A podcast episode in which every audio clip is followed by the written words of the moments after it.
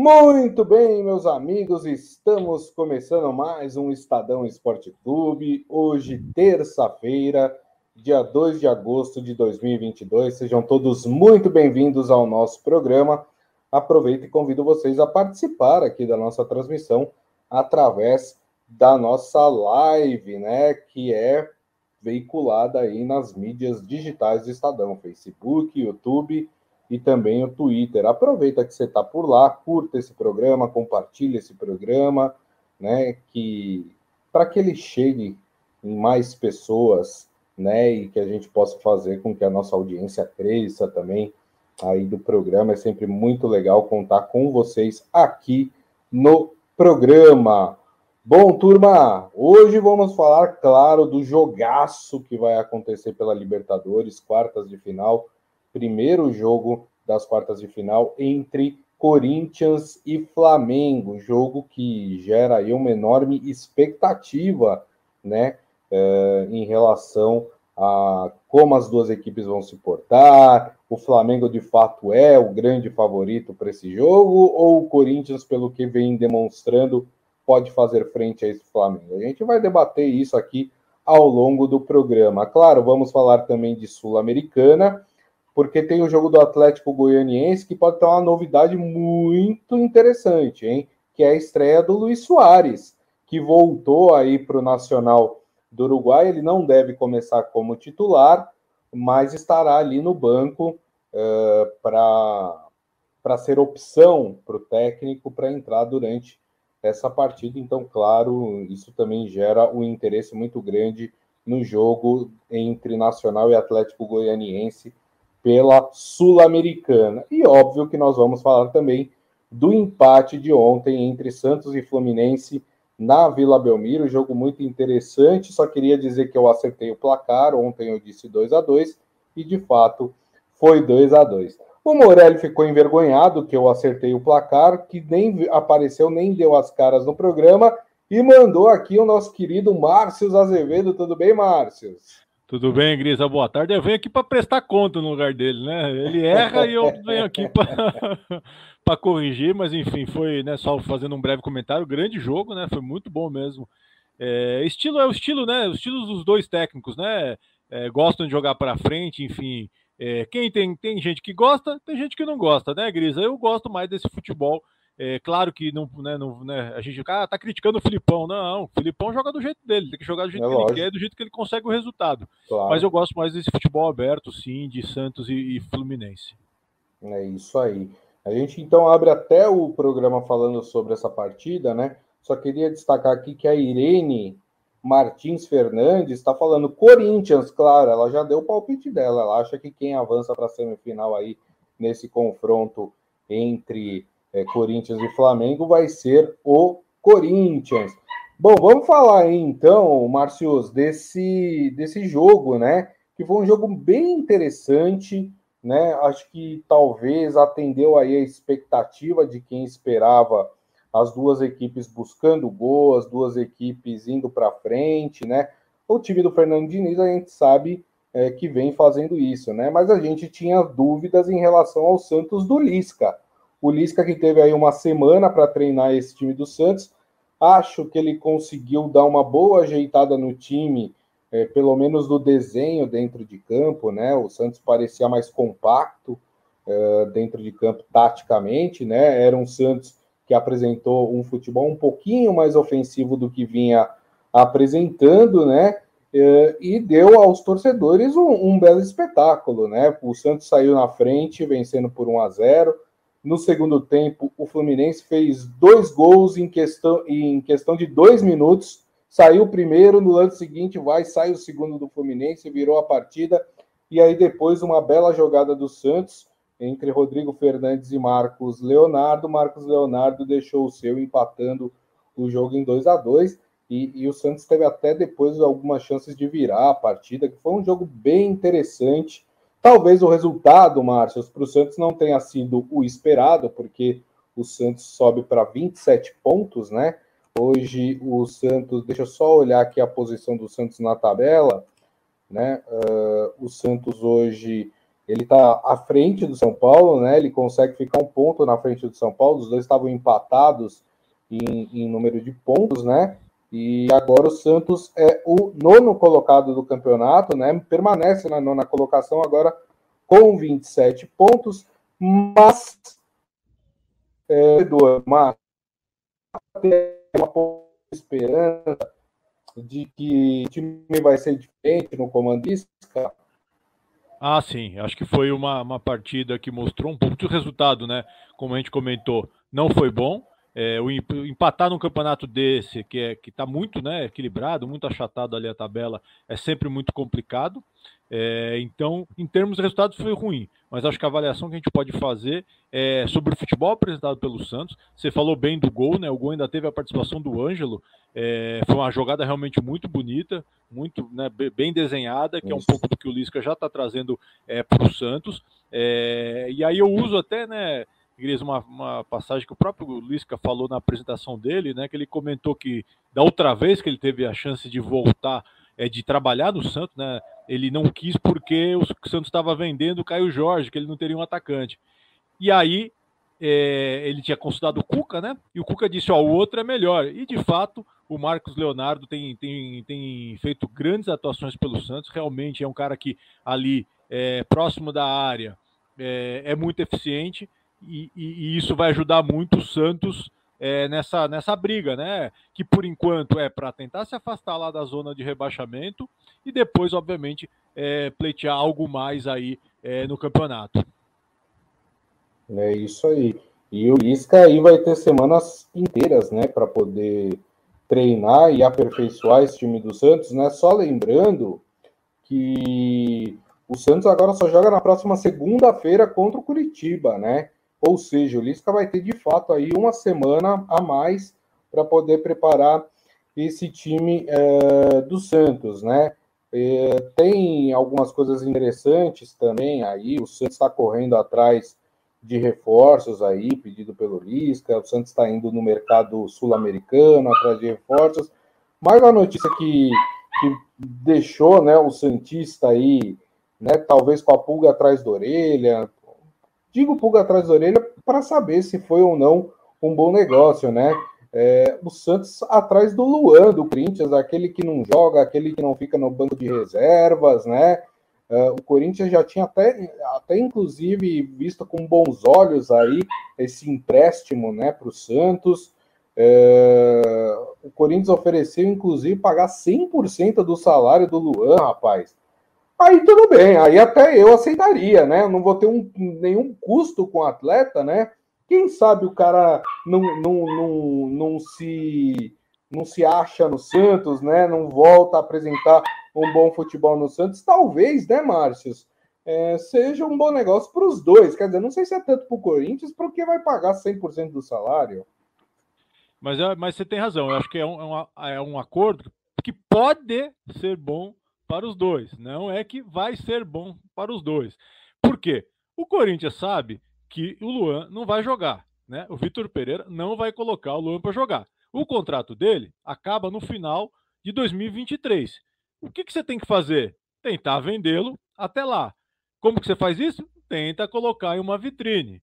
É, agora, convencer os adversários, né, convencer os times a receberem Luan na atual situação é muito complicado. Então você tem que, no mínimo, oferecer algum atrativo. E o atrativo encontrado pelo Corinthians é emprestá-lo de graça.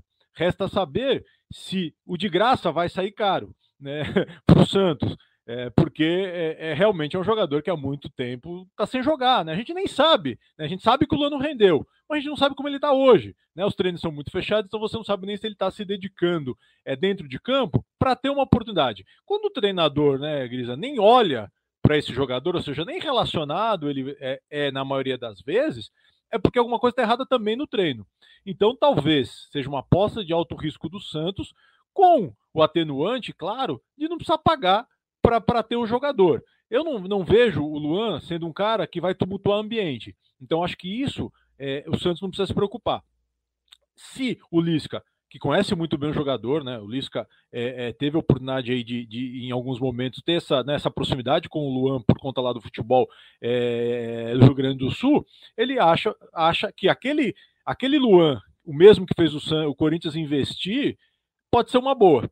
Então, se você, né, antes de todo o fato consumado, eu acho que é uma aposta arriscada é, do ponto de vista apenas esportivo, porque você não vai ter é, é, um investimento. Diferentemente do que aconteceu com o Ricardo Goulart, que eu já falei algumas vezes aqui quando participei, que foi um investimento que o Santos botou muito dinheiro e não deu retorno nenhum. Então, não é, é, é nesse aspecto, pode ser positivo. Para o Santos ganhar um reforço aí para essa reta final é, do Campeonato Brasileiro para conseguir algo mais do que além de fugir do rebaixamento, e para o Corinthians, que vai ter uma vitrine que, se o Luan se mostrar nessa vitrine de uma maneira positiva, ele pode sim, é, lá no final do ano, a um ano do final do contrato, poder de repente arrumar uma negociação, que é só isso que o Corinthians quer. O Corinthians realmente, é, infelizmente, desistiu do jogador. Né? A gente, é, isso aí tá, ficou mais claro do que né, não, tem, não tem mais espaço para o Luan nesse Corinthians. Então, é uma solução que pode ser boa lá no final do ano, com o Santos conseguindo algo mais na recuperação do Luan e o Corinthians conseguindo lucrar é, pagando o salário para ele jogar em outro lugar. Perfeito, perfeito.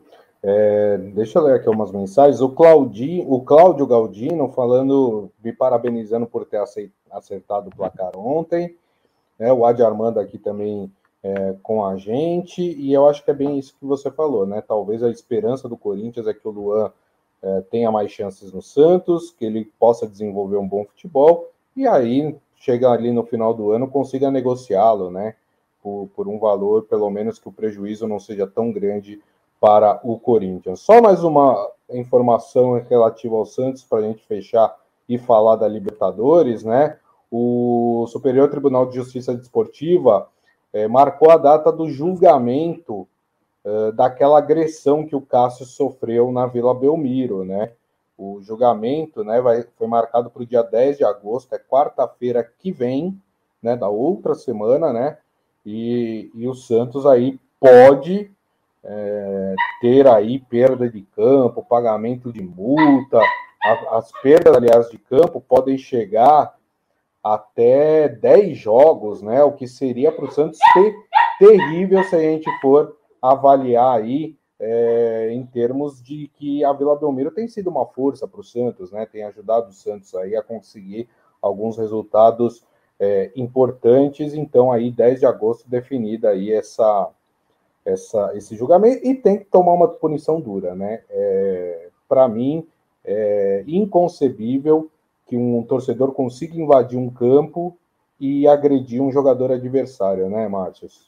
Ah, aquilo ali foi é, talvez um dos maiores absurdos né, do futebol nos últimos anos, enfim, é, invasão de campo, né, sem menor, assim, é que o Cássio, né, ele já foi muito ligeiro, porque se o Cássio não é ligeiro ali, e teve ajuda, né? O Marcos Leonardo também deu uma, deu uma segurada ali no torcedor e evitou o pior, porque o cara chegou muito próximo, né? De, de uma agressão, enfim, e sim, eu acho sim que o clube é responsável. Não adianta falar, ah, o maluco entrou, a culpa não é do Santos.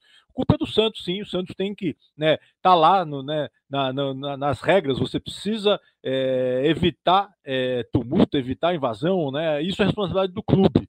Então, sim, o Santos precisa ser punido. E se for duramente punido, né, como a gente está tá na expectativa de que aconteça, porque foi algo muito grave, é, é uma perda importante para o Santos. Aí, aí o Lisca vai ter que trabalhar muito mais para conseguir fazer esse, esse Santos jogar. Porque uma coisa é você perder o mando, mas jogar em Barueri, por exemplo, com torcida. Outra coisa é você jogar com o portão fechado na Vila Belmiro, né? Aí você volta ali do tempo da pandemia que você não tinha, né, torcedor, enfim, é muito difícil, a gente sabe que aí vira campo neutro e o Santos pode deixar de somar pontos importantes nessa batalha, como eu disse, hoje, ainda para tentar se afastar definitivamente do rebaixamento, para depois poder começar a sonhar com vaga na Libertadores é, do ano que vem. Perfeito.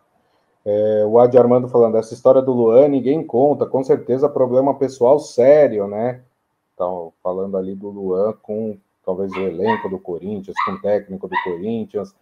O Raniel Ribeiro tá aqui falando Mengão, é, tá apostando no, no Flamengo aí nesse jogo de hoje. A gente vai falar exatamente agora sobre essa partidaça pelas quartas de final da Libertadores, primeiro jogo entre Corinthians e Flamengo, acontece hoje, Neoquímica Arena, nove e meia da noite. Antes de passar para o Márcio fazer a análise dessa partida, vou passar aqui a provável escalação do Corinthians, né? O Corinthians que deve ter Cássio no gol, é, Balbuena e Gil na zaga, Fábio Santos e Fagner nas laterais, no meio de campo do Queiroz, Cantijo e Maicon, e na frente o William, Adson e Yuri Alberto. Ali é Adson ou Gustavo Mosquito. Gustavo Mosquito fez um belo gol contra o Botafogo, né? Pode ser ele ou o Adson ali é, na, na parte da frente é, do time do Corinthians. O que esperar para essa partida, hein, Márcio? O Flamengo é favorito? Olha, eu vou contar uma historinha antes, Grisa, que, é. que justifica, para justificar o nosso cabelo branco, né? E, então, tem dois personagens que são legais desse jogo, que eu acho que vale a pena a gente falar, que é o William e o Vidal. Por que, que eu falo dos dois? Eu estava em 2007, viu, Grisa, num Sul-Americano Sub-20, onde os dois começaram é, para o futebol. Né? O, o, o, obviamente, o Vidal pela seleção do Chile, o William pela seleção brasileira. O Brasil enfrentou duas vezes o Chile naquela competição. Na primeira fase, em Pedro Juan Cabaleiro, o Brasil ganhou 4 a 2 e depois é, na fase final, né, no hexagonal final, o Brasil empatou com o Chile 2 a 2 e o Vidal fez os dois gols do Chile naquela partida. É, a gente né, pôde né, começar a carreira dos dois ali, né? Eles não eram tão conhecidos ainda. De lá, eles já arrumaram para a Europa, que foi muito bacana. Praticamente, né, o caminho são né, praticamente idênticos, né? O, o, William sai do Corinthians muito jovem, não, não, fez nem 40 jogos pelo time é, profissional e vai para o Shakhtar. E o Vidal é, sai do Colo-Colo e vai para o Bayer Leverkusen. Depois, é, é o, o William ainda vai para a Rússia, depois se destaca na Inglaterra. O Vidal vai para a Itália, joga na Espanha, enfim. E, e agora os dois voltam para tentar conquistar esse título que nenhum dos dois tem, que é a Libertadores, talvez a grande obsessão é, de ambos. Então, acho que muito desse confronto passa pelos dois. Eles já se encontraram, viu, num outro confronto interessante, que foi na Copa, né? 2014, o Brasil e Chile puderam se enfrentar ali naquele jogo que o Pineda até hoje lamenta aquela bola na trave. E se ela entra, não ia existir o 7 a 1 mas isso é uma, é uma outra realidade paralela, né? não, não aconteceu. Enfim, mas é, eu acho que passa muito pelos dois. O Vidal, é, como eu até previa, viu, Grisa, é, é um cara que, para futebol brasileiro, o cara tem um nível acima, não adianta. Pode falar que o cara não estava jogando, que já tem 35 anos, inclusive é, ele, ele é hoje, né, dois anos, tem dois anos né, a mais do que o William, o William tem 33, ele 34, mas o William faz 34 agora em agosto. Enfim, então é um cara que é outro nível, é um cara que vai realmente dar uma outra cara para esse Flamengo. É, o Flamengo está no momento está no momento melhor que o Corinthians na minha, na minha avaliação. Ele realmente melhorou muito depois da saída do Paulo Souza. Não sei se tem só relação com o trabalho que o Dorival é, vem fazendo, ou se tem também, é, obviamente, aquilo que a gente já sabe que, que, que normalmente o jogador, quando né, pega a bronca do treinador, é muito difícil se reverter. Então, realmente, o momento hoje do Flamengo é completamente diferente do que, do que era com o Paulo Souza. Então, eu vejo hoje o Flamengo um pouquinho é, mais favorito que o Corinthians, mas pouca coisa. Eu acho que, acho que esse Corinthians do, do Virto Pereira é um time confiável hoje, né? O torcedor sente confiança nesse time, mas é, como a gente está sempre aqui, né, Grisa, não pode ficar em cima do muro, a gente tem que apostar. Uhum. Eu acho que uhum. hoje, hoje o Flamengo está um pouquinho na frente, mas nada que, que você reverta no campo, né? Ali são, né, quando você coloca Sim. a sua estratégia e tenta combater a estratégia é, do adversário, você pode acabar realmente sobressaindo. É um jogo de xadrez, não tem jeito. É, é, é uma disputa de 180 minutos em que o jogo, primeiro jogo para o Corinthians é de suma importância, precisa conseguir um resultado. Não sei se vai conseguir, mas precisa conseguir para poder ir, ir brigar é, lá no Maracanã, porque o Flamengo realmente é, tem jogado muito bem depois que o Dorival assumiu e pôde modificar um pouco a cara é, desse time, fazendo render jogadores que com Paulo Souza ou não estavam rendendo ou não queriam estar rendendo e agora estão novamente em boa fase.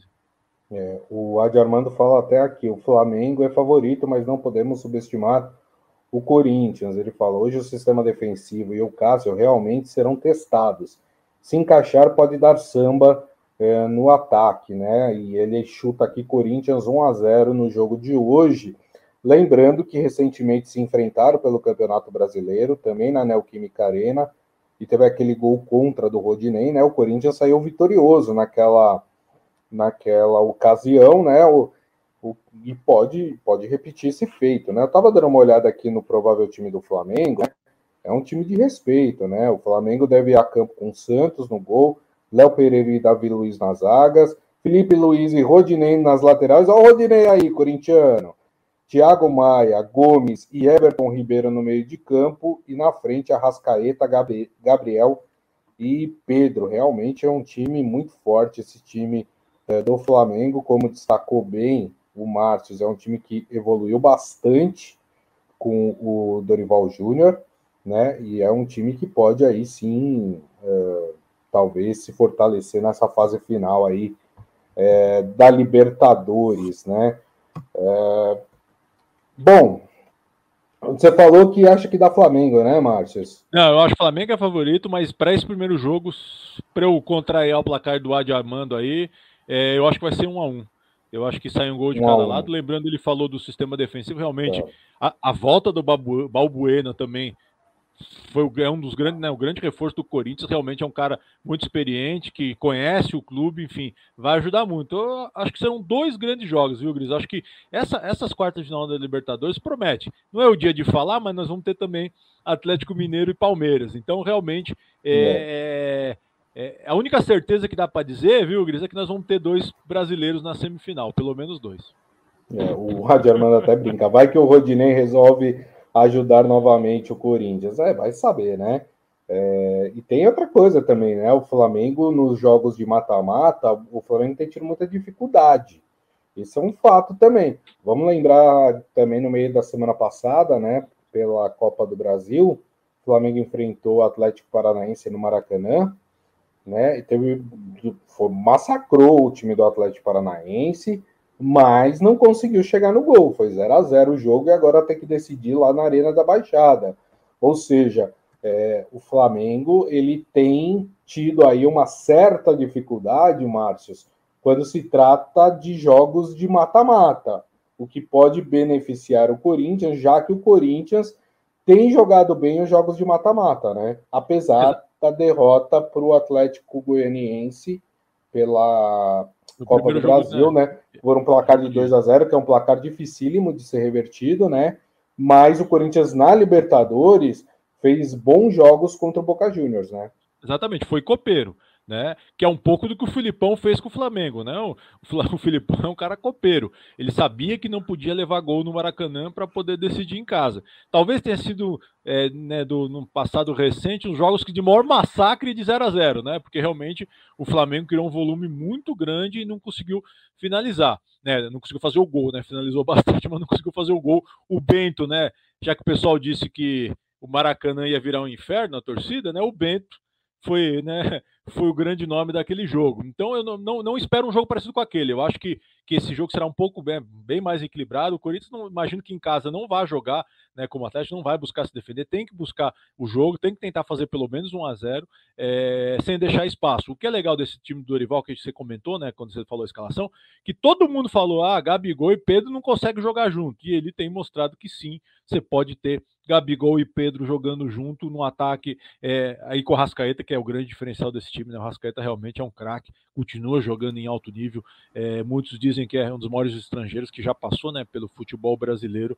Então, realmente, é, eu acho que é um jogo diferente. O, o, o Corinthians soube jogar contra o Boca, né, Grisa? Soube se aproveitar. Poderia ter sido até melhor, né? Mais fácil, digamos assim, pela Sim. questão do pênalti mas é, é, um jogo que é de, como eu disse no começo, de suma importância para o Corinthians. Precisa conseguir um resultado para depois decidir no Maracanã, porque não será fácil. Mesmo assim, eu mantenho o meu placar 1 um a 1 um, viu? Aliás, você falou do Gabigol e, e, Pedro jogando juntos, né? Eu lembrei da recente declaração do Vitor Pereira, né? Que Yuri Alberto e Roger Guedes é, talvez não consigam jogar juntos, né? É, eu acho que pode jogar junto, né? Cabe ao treinador quando eu sempre falo isso, não tem esquema que não funciona, basta o treinador tentar encaixá-los, né? Aqui na cabeça dele, o Roger Guedes só pode jogar como o 9, né? Ele não pode jogar aberto nas pontas, ele quer jogadores mais leves, mais rápidos, né? Então por isso que ele deu essa declaração. Eu acho que é, eu acho que nessa também nessa declaração, viu, Gris, tá um pouco embutido ali esse negócio, nessa né, relação que sempre foi mal menos, né? Ele, uhum. né, ele e o Roger Guedes ali. Então ele agora pelo menos é. tem uma desculpa para não né, escalar sempre o Roger Guedes. Agora ele tem o Yuri Alberto, é, que eu ainda quero ver. É um bom jogador.